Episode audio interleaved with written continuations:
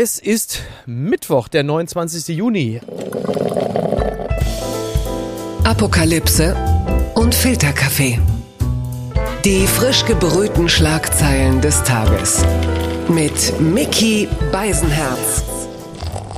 Einen wunderschönen Mittwochmorgen und herzlich willkommen zu Apokalypse und Filterkaffee, das News Omelette. Und auch heute blicken wir ein bisschen auf die Schlagzeilen und Meldungen des Tages. Was ist wichtig? Was ist von Gesprächswert?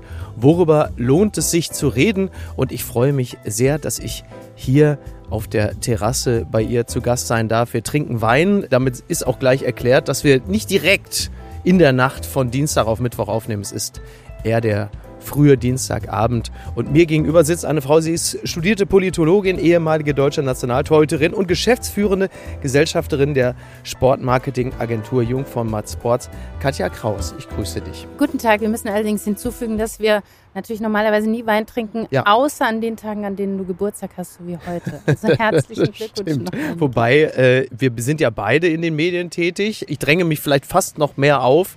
Und insofern ist es natürlich grundsätzlich erstmal mein absolutes Recht, theoretisch auch am Mittwochmorgen um drei, um sechs, um acht Alkohol zu trinken. Auf jeden Fall, dein Recht ist zu jeder Zeit. Aber ähm, heute machen wir das ganz kultiviert und ich habe eine Flasche Wein in meinem Keller zufällig noch gefunden. Wofür ich sehr dankbar bin, übrigens Alkoholisieren und der Bedarf, äh, Alkohol zu trinken. Hast du auch in deinem Postfach eine E-Mail vom Lufthansa-Vorstand gehabt, der ähm, die Situation erklärt und sagt, Leute, da müssen wir jetzt gemeinsam durch. Ich habe gelesen, dass er die geschrieben hat. Ich habe sie nicht gefunden, aber ich habe einige Erlebnisse in den letzten Wochen gehabt, die mhm. das notwendig gemacht hätten, eine Entschuldigung seitens der Lufthansa.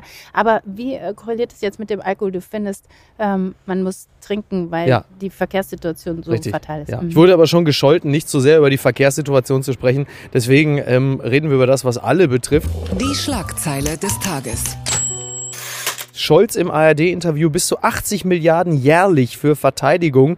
So zitiert die Tagesschau den Bundeskanzler. Im ARD-Interview erklärte er zum G20-Gipfel im November zu reisen, obwohl Russland auch teilnehme. Bundeskanzler Scholz hat im Farbe bekennen Interview in der ARD angekündigt, Deutschland werde, Zitat, in den kommenden Jahren durchschnittlich 70 bis 80 Milliarden Euro in die Armee investieren. Das ist dann wirklich die Zeitenwende. Damit sind, glaube ich, weder du noch ich aufgewachsen, dass man plötzlich so viel in die Bundeswehr investiert. Man hat das ist ja eigentlich tatsächlich auch nicht vorstellbar, ne? In all dem, ja. was wir so über die Jahre ähm, gelernt haben und was wir für Normalität halten. Also das ja. ist eigentlich unvorstellbar, wo wir angekommen sind. Da betrifft auch der Begriff Zeitenwende übrigens nicht. Nee, was findest du passender? Handbremsendrift oder was ist es? Dafür bist du ja eigentlich, für diese schönen Sprachbilder bist du ja eigentlich verantwortlich. ja. Ich finde übrigens einen anderen Aspekt daran auch ganz interessant, dieses ähm, schon vorab sagen, er reist in jedem Fall äh, zu G20, mhm. auch wenn ja. Putin kommt. Also Dokumenta geht da aber nicht. Also ich finde diese Auseinandersetzung damit, wo man so hingehen darf oder ja. kann und nicht, das ist auch schon ein wesentlicher Teil der Aufgabe von Politikern geworden. Es ist wirklich kompliziert. Ja, das Statement über die Präsenz. Eigentlich also eine Art Instagram-Realität ne? von jungen Menschen, die sagen, zu der gehe ich nicht hin, zu dem gehe ich nicht hin. Da da tauche ich nicht auf. Und ähm, andererseits, was soll Scholz auch machen beim G20-Gipfel? Da fernbleiben ist auch schwer, oder? Ja, das glaube ich auch. Ich finde nur, das ist wieder so ein Beleg dafür, diese Auseinandersetzung damit, wo geht man hin, wo nicht. Und mhm. ähm, dann wird dann auch so ein Fernbleiben immer schnell zur Haltung erklärt oder ja. verklärt. Und das ist alles irgendwie so überdimensioniert. Ich habe ja sowieso in den letzten Monaten jetzt das Gefühl bekommen, dass Außenpolitik auf so eine Weise ausgestellt ist. Du wirst mhm. sicherlich gleich auch noch über das von Macron aufgezeichnete Telefonat ja. reden wollen wollen.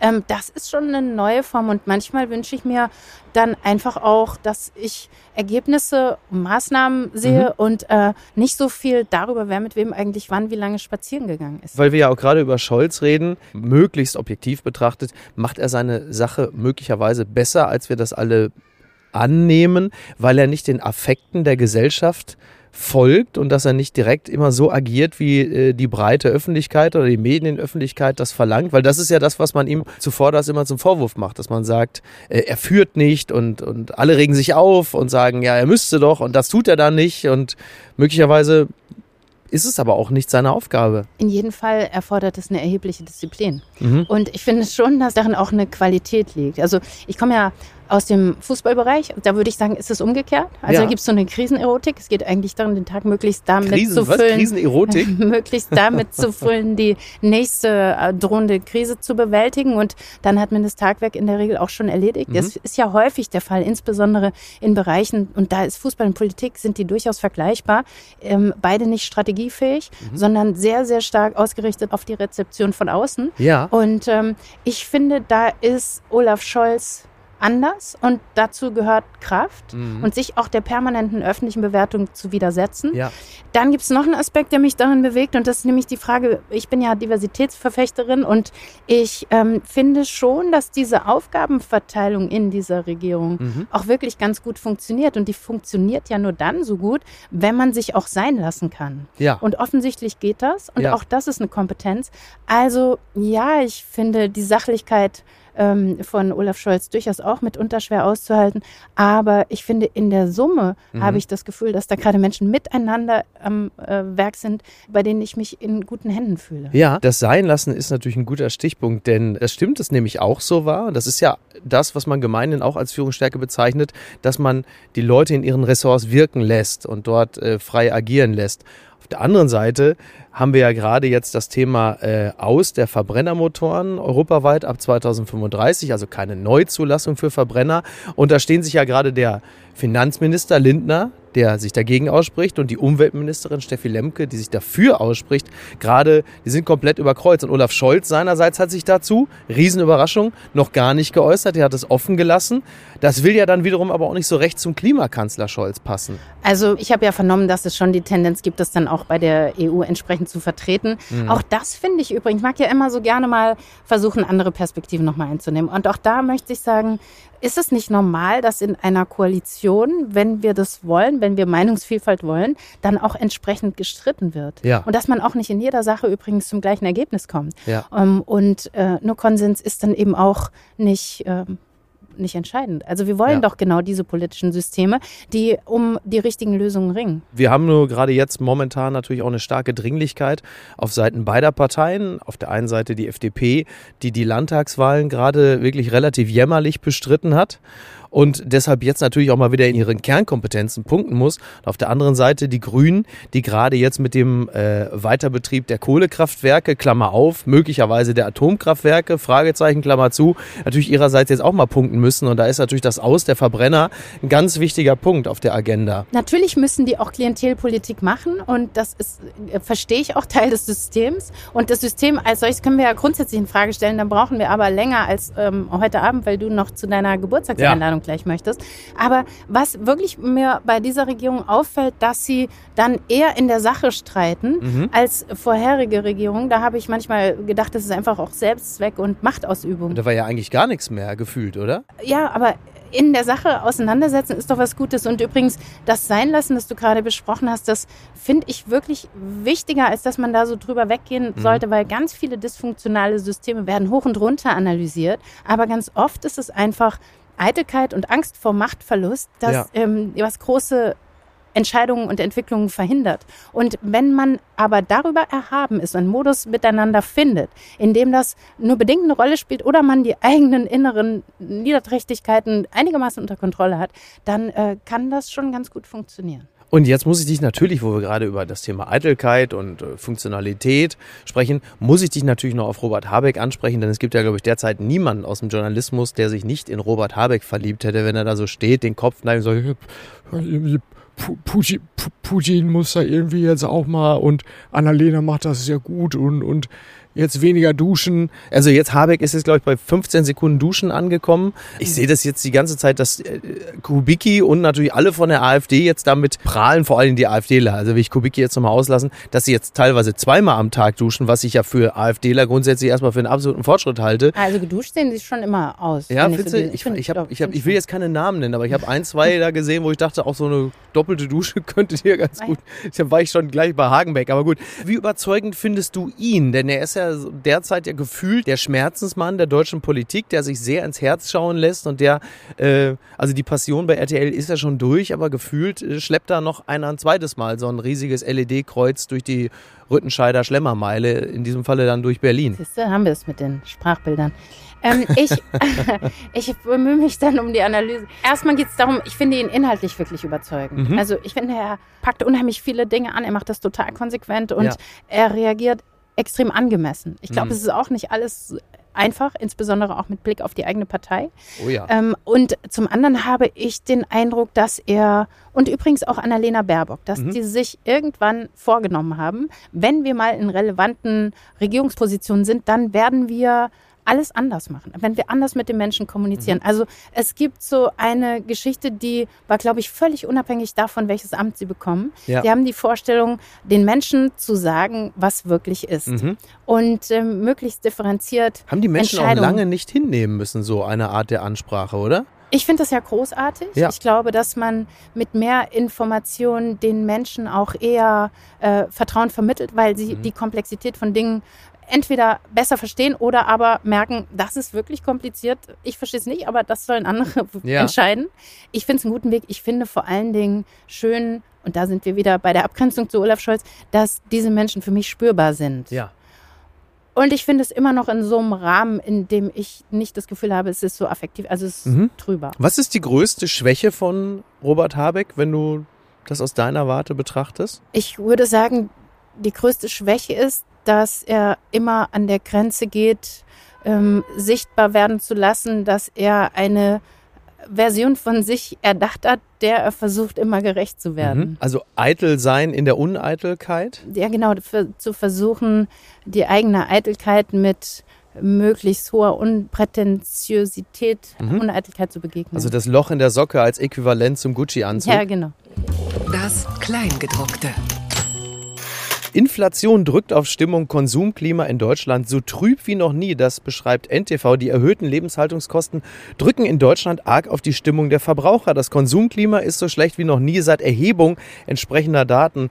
Um die Stimmung nachhaltig zu heben, muss der Krieg beendet und die Inflation zurückgeführt werden. Ja, das ist natürlich eine Analyse, die natürlich so nur von Wirtschaftsleuten kommen könnte, um die Stimmung nachhaltig zu heben. Dafür muss der Krieg beendet werden. Aber es ist ja dann doch häufig tatsächlich so einfach. Also das Konsumforschungsunternehmen GfK hat für Juli ein im Vergleich zum Vormonat um mehr als 27 Punkte eingebrochenes Konsumklima ermittelt. Das kann man sich ja in etwa vorstellen, dass das für viele Haushalte, äh, die Normalverdiener derzeit jetzt nicht die Situation ist, wo man sagt, so jetzt kaufen wir uns doch nochmal ein neues Auto oder also wie gesagt, ich habe es ja letztes Mal auch schon zitiert, als Friedrich Merz sagte, dass das, was gerade mit den Energiekosten passiert, für viele Deutsche bedeutet, dass der Sommerurlaub wegfällt. Da hat man ihn ausgelacht, da hat man gesagt, ja, sicher, wir haben auch keine anderen Probleme. Aber ich glaube, da hat er ziemlich genau den Nerv äh, vieler in der Bevölkerung getroffen. Ja, also ich habe den Eindruck, dass es wirklich eine Menge Menschen beschäftigt zurzeit und dass es äh, so erschütternde Nachrichten gibt, wie dass ein Sechstel der Menschen tatsächlich schon eine Mahlzeit auslassen. Das ist äh, ja. einfach verheerend und unvorstellbar. Und also da wird es mit so einer Einmalzahlung äh, wird's nicht getan sein. Genau, das ist ja derzeit das große Thema. Aber wie macht man sonst? Also wie geht man vor? Insgesamt Steuern senken? Was eigentlich schwer ist, weil überall werden plötzlich neue Töpfe aufgemacht für Ausgaben oder Sondervermögen. Ich glaube, in jedem Fall äh, wird es nicht helfen, mit Polemik und über die Länge des Duschens zu sprechen. Und ich glaube schon, dass wir bei all den Dingen berücksichtigen müssen, dass wir ein erhebliches soziales Gefälle haben. Und mhm. es geht wirklich darum, mit einer großen Sensibilität und dann auch mit den entsprechenden Maßnahmen genau für diejenigen darauf zu reagieren, die am meisten darunter zu leiden haben. Ja, naja, man merkt ja schon, dass der Mittelbau der Gesellschaft immer mehr wegbröselt. Also man schaut ja mal perspektivisch auf die USA. Das, was in fünf Jahren da ist, das kommt auf uns zu. Glaube ich zwar jetzt nicht, dass das in fünf Jahren so ist, aber wenn wir zum Beispiel Richtung Frankreich blicken, das ist, glaube ich, ein ganz guter Indikator dafür, was auch in Deutschland über kurz oder lang los ist. Und da hat Le Pen gerade mit dem Thema Kaufkraft und Inflation fast die Präsidentschaftswahlen gewonnen. Noch sind wir da ja nicht und noch ist es ja eher so, dass ähm, auch unsere Regierung tatsächlich sehr viel Anstrengung unternimmt, mit viel, viel Geld mhm. übrigens gerade genau diese Themen zu lösen. Ja. Die Frage ist nur, wie lässt es sich auf Dauer finanzieren? Das ja. finde ich ähm, wirklich interessanter Aspekt ja, dabei. Genau, zumal Christian Linder eigentlich nächstes Jahr äh, gerne die Schuldenbremse äh, wieder einsetzen lassen würde als Finanzminister. Schwer vorstellbar, wie das gehen soll. Es wird ihm keine guten Nächte gerade bereiten. Er heiratet ja bald. Da ist er eh schon so auf Wolke 7, dass er ganz andere, oder? Du guckst mich so an, so, so skeptisch. Ich glaube, Politiker mit guten Nächten haben äh, auch bessere Tage. Ja, also, und selbst wenn die Nächte beschissen sind, dafür sind sie wenigstens immer sehr kurz. Ja, das stimmt. Das ist in jedem Fall so. Also das muss man ja auch mal sagen. Das ist auch gerade in diesen Zeiten, also ich habe durchaus Verständnis auch für die, all diejenigen, die immer wieder auch bei den Bundestagsdebatten sagen, ähm, wir wissen um all das, es ist gerade einfach unfassbar mhm. komplex und wir wissen um all das, was liegen bleibt. Ja. Ich glaube, dass das tatsächlich so ist. Also, dass Politiker einfach extrem viel Verantwortung tragen und auch, auch Arbeit haben, dass es aber auch was damit zu tun hat, dass sie nicht gewohnt sind, Organisationen zu managen und zu mhm. führen, mhm. ja. dass sie deshalb überhaupt nicht gut sind, das entsprechend in die mhm. Organisationen überzuleiten ja. und zu verteilen. Und äh, das Gefühl der permanenten Überlastung, das glaube ich, ist real vorhanden. Das glaube ich allerdings auch. Zumal, weiß man ja, Wahlkampf ist irre anstrengend. Mhm. Dann kommst du Ende September dann tatsächlich in die Situation, demnächst dann das Land führen zu dürfen. Und in dem Moment kommen plötzlich noch ganz neue Probleme auf dich zu. Äh, sprich, ab Ende Februar ist es dann auch noch die Kriegssituation. Da muss man auch erstmal mit klarkommen. Es gibt ja gar keinen Moment der Ruhe mehr und des Nein, Sammelns. und dann gibt es eben 180 Sendungen wie deine und mhm. äh, soziale Netzwerke und Menschen, die permanent jede Regung, alles ja. analysieren, mhm. bewerten in Vergleich setzen und natürlich gibt es dann eben auch immer wieder Reaktionen darauf. Wie vorteilhaft war es eigentlich deiner Einschätzung nach, dass zumindest bei den Koalitionsverhandlungen nichts nach außen gedrungen ist? Deswegen gab es auch quasi keine Mikroumfragen, sprich Twitter-Bewertungen. Ich äh, fand tatsächlich, dass das ähm, ein neuer Politikstil war, den ich mir schon länger gewünscht habe, weil ich glaube tatsächlich, dass man nicht die besten Verhandlungen führt, wenn man nachts ähm, zusammensitzt ja. und zwischendurch in so einem Bürostuhl mal so, wie heißt das, Powernap oder sowas mhm. macht und mhm. irgendwie schlechte belegte Brötchen isst, ja. sondern äh, es ist mir nie verständlich gewesen, warum Menschen sich nicht morgens treffen können und bis äh, zum frühen Abend verhandeln ja. und dann zu Hause ihre Kinder ins Bett bringen. Also ich glaube, das geht. Ich glaube, das hat auch wieder was mit Mythenbildung zu tun. Und ähm, die Art und Weise, wie da miteinander gesprochen wurde, am Ende haben sie auch dann wieder nachts verhandelt, aber in jedem Fall ähm, auf eine gute, konstruktive Weise, das war schon eine neue Form. Und ich glaube, so müssen wir einfach miteinander umgehen. Das gibt's doch gar nicht. Wegen Fanprotesten FC Watford sagt Spiel gegen Katar ab, das berichtet die FAZ. Die Fußball-WM in Katar bleibt hoch umstritten. Das hat nun der FC Watford aus England zu spüren bekommen. Ein geplantes Testspiel gegen das Nationalteam des Emirats scheitert an Protesten der Fans. Zitat eines Clubsprechers, es wurde mehr als deutlich, dass dieses Spiel nicht gespielt werden durfte. Ist es jetzt so, dass der Fußball plötzlich sein soziales Gewissen entdeckt? Äh, ist das ein Vorbote, dass der Fußball sich verändert? Dieses Beispiel ist ganz lustig, weil also FC Watford, da denkt man dann so an, an ähm, Elton John, war Elton der nicht? John ja, und, ne? äh, und Traditionen und, und so und an die Erfolge der 80er Jahre äh, bei diesem Club. Der FC Watford dieser Zeit ist ähm, ein Club, der von einer italienischen Unternehmerfamilie geführt mhm. wird, die, glaube ich, noch einen anderen Club zeitweise auch mal zwei hatten ja. und dann in den Hochzeiten ähm, ein Dutzend Spieler immer zwischen den Clubs hin und her verschieben.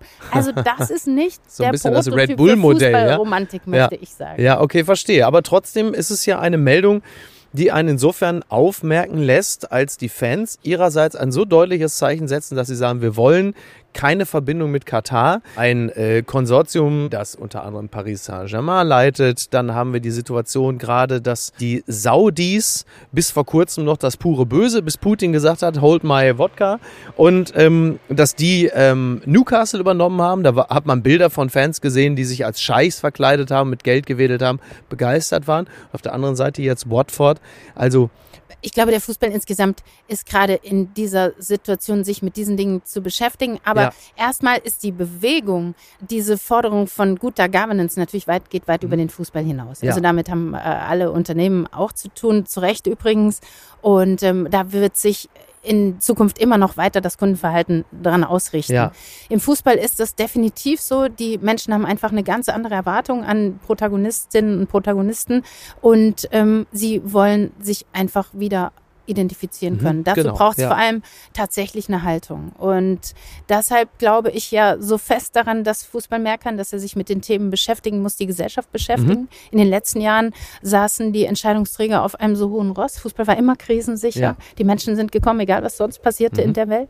Und sie mussten sich gar nicht einstellen auf ihre Anhängerinnen und Anhänger, sondern ja. ähm, sie mussten die Tore aufmachen. Das ist jetzt anders. Mhm. Und deshalb sind jetzt andere Kompetenzen gefordert. Und der Fußball ist dringend auch gefordert, diesen gesellschaftlichen Entwicklungen Rechnung zu tragen. Ja. Ich glaube ja sogar, dass er dem nicht nur Rechnung tragen sollte, sondern dass er als Impulsgeber vorangehen müsste. Was verbirgt sich hinter Fußball kann mehr? Also jetzt, da wir reden, ähm, sind wir kurz davor, dass am, am Mittwoch, also am heutigen Mittwoch, da wir senden, startet äh, Fußball kann mehr hochoffiziell.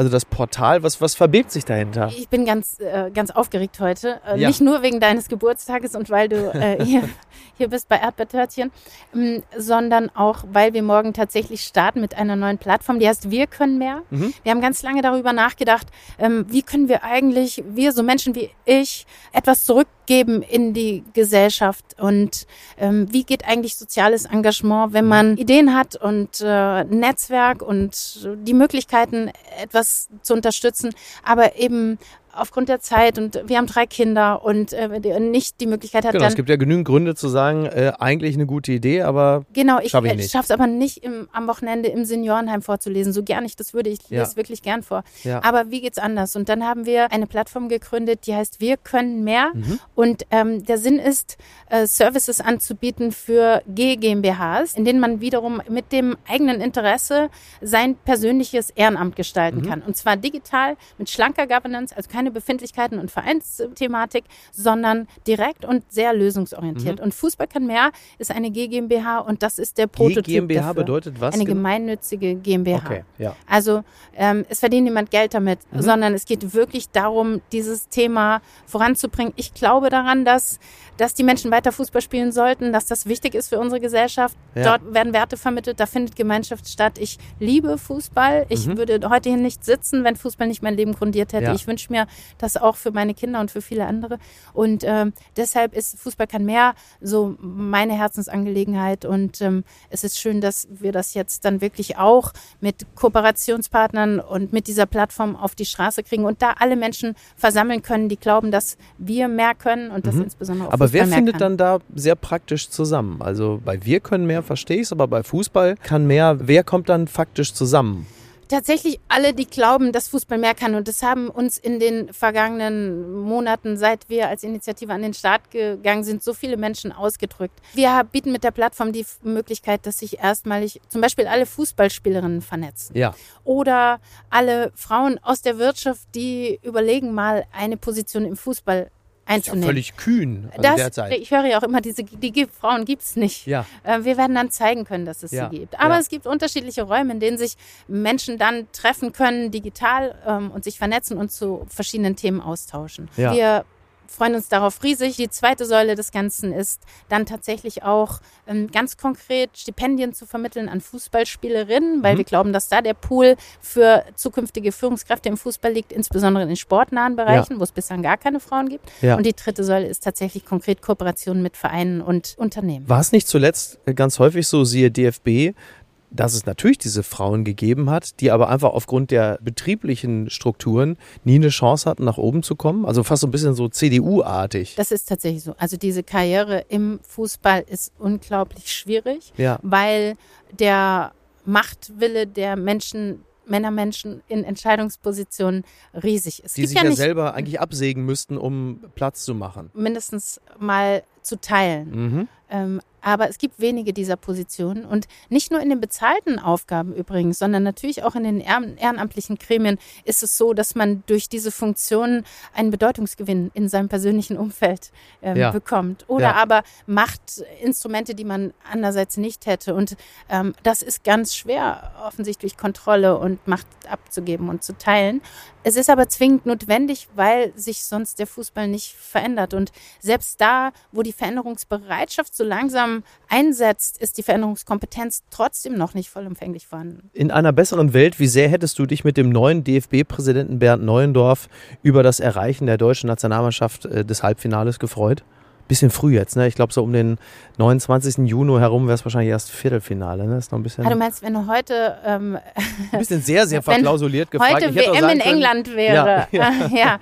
ja. ich hätte mich in jedem Fall gefreut, wenn die deutsche Mannschaft äh, den bis für dieses Erreichen notwendig guten Fußball gespielt hätte. Mhm. Auch unbedingt mit der neuen. Unbedingt mit der, weil den habe ich im Sportstudio gesehen vor ein paar Wochen oder Monaten. Da kam er mir, ähm, also ich versuche es mal vorsichtig zu formulieren, ein reiner Koch war er für mich jetzt nicht. Nein, ich habe auch in einigen Gesprächen mit Bernd Neuendorf den Eindruck bekommen, dass er das, wirklich das Wichtige will, mhm. Richtige will, das Wichtige, Richtige will.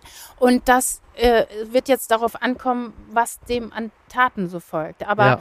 daran muss sich der DFB dann auch messen lassen. Es ist dringend notwendig. Was ist denn da schiefgelaufen? Novak Djokovic droht nach Kontakt mit Corona-Infiziertem aus in Wimbledon. Das berichtet der Fokus. Novak Djokovic droht aus dem Turnier in Wimbledon auszuscheiden. Schuld daran ist einmal mehr das Coronavirus und eine eventuell verhängnisvolle Begegnung. Ja, er hatte Kontakt zu Marin Cilic, der nun positiv auf das Coronavirus getestet wurde, wie die TZ berichtet.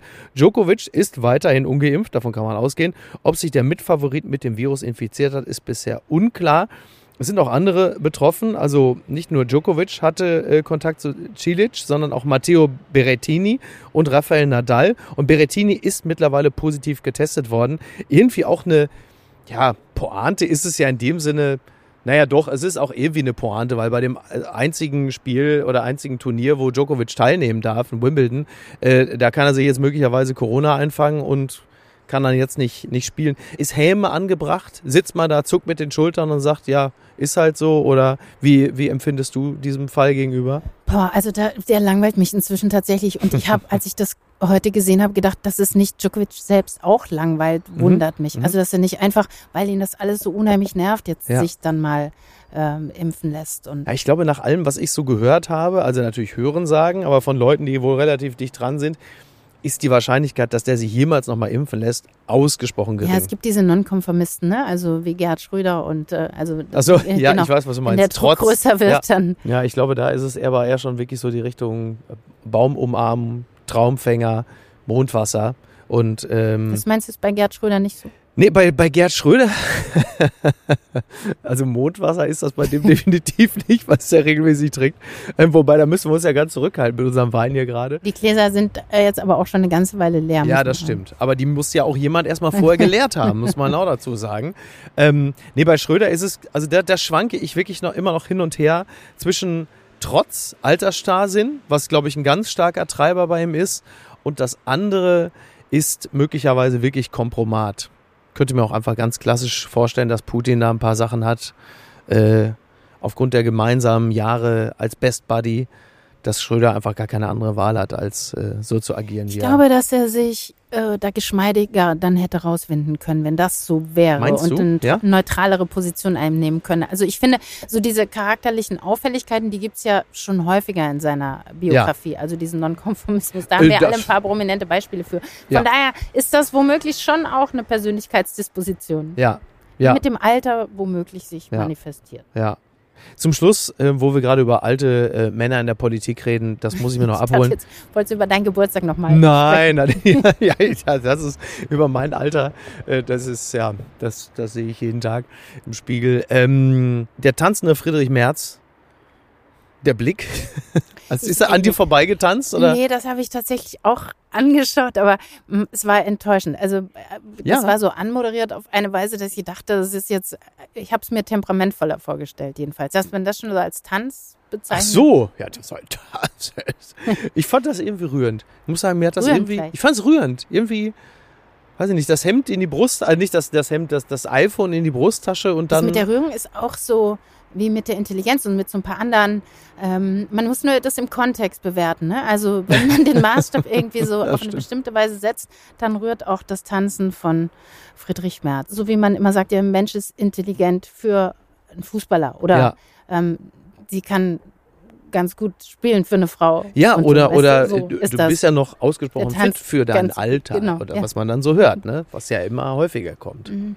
Klammer auf, 45, Klammer nee, zu. ich finde, er hat schön getanzt. Ja. Katja, ich danke dir ganz herzlich. Äh, wir können mehr, Fußball kann mehr. Einfach mal googeln und mal gucken, wo es einen hintreibt. Und ähm, da werden sich Menschen finden, die äh, vielleicht nicht nur damit beschäftigt sind, was sie jetzt mit dem, mit ihrer Zeit und mit dem äh, ich überlege gerade, wen ich, wen ich da jetzt als erstes auf diese Seite schicken würde. Fällt dir irgendeine, fällt dir irgendeine prominente Person ein? Es ist ja nicht für Prominente gedacht, aber trotzdem fällt dir irgendeine prominente Person ein, der du raten würdest, da jetzt mal ganz schnell hinzugehen, oh, um endlich mal. Ich würde in jedem Fall sagen, du hättest da ein paar Themen, die, für die du dich engagieren könntest. Sehr gut. Was würdest du mir denn zuschustern? Die, die, du hast ja, also diese Verbrennungsmuttergeschichte hast du ja, ja. bist du ähm, elegant drüber gegangen. Aber ich habe ja durchaus vernommen, dass deine Verdrusserfahrungen dich dazu gebracht haben, dass du wieder voll auf das Auto setzt. Also ja, von daher kannst kannst du vielleicht so einen Pose, ne? Ausgleichsmechanismus ja, dir überlegen. Ja, das stimmt. Das ist, das ist eine, eine sehr gute Idee. Wobei ich, ähm, ich hänge nicht am Verbrenner. Also wenn es ein Wenn's das ist schön. Wenn's ein schön, ja, schöne Aussage. Ja, ich weiß ja. naja, gibt ja auch manche, gibt ja auch manche, die, die wollen dieses Geräusch unbedingt hören. Ja, ich habe also gehört, dass du auch in deinem persönlichen Umfeld Menschen hast, die, die das mögen. Ja, ja, das ist, äh, das ist absolut richtig. Ähm, abgesehen davon, die Verbrenner, die ich besitze, da höre ich das Motorgeräusch relativ selten. Vielen Dank, Danke Katja. Dir. Dankeschön. Bis zum nächsten Mal. Apokalypse und Filtercafé ist eine Studio Bummens Produktion mit freundlicher Unterstützung der Florida Entertainment. Redaktion Niki Hassania. Executive Producer Tobias Baukhage. Produktion Hannah Marahiel.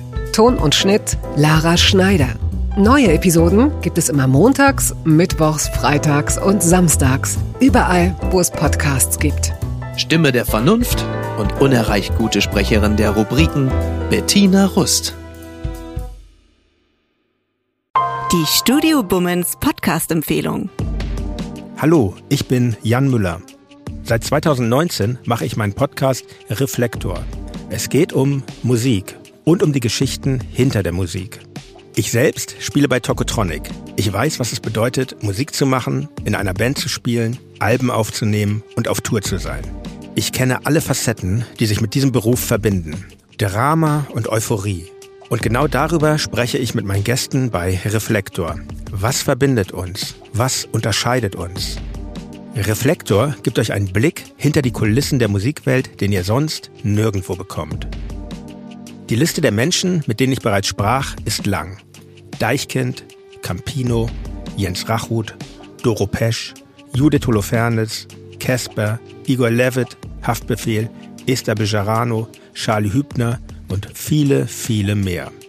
Am 14. März ist die Winterpause zu Ende. Dann geht es weiter mit neuen Gästen, jeden Freitag. Ich freue mich drauf und ich freue mich auf euch. Wer nicht so lange warten möchte, der kann sich im Club Reflektor ganz besondere exklusive Folgen anhören. Hört gerne rein bei steadyhq.com. Music is a healing force of the universe. Reflektor, der Musikpodcast. Wir hören uns ab dem 14. März. Euer Jan Müller.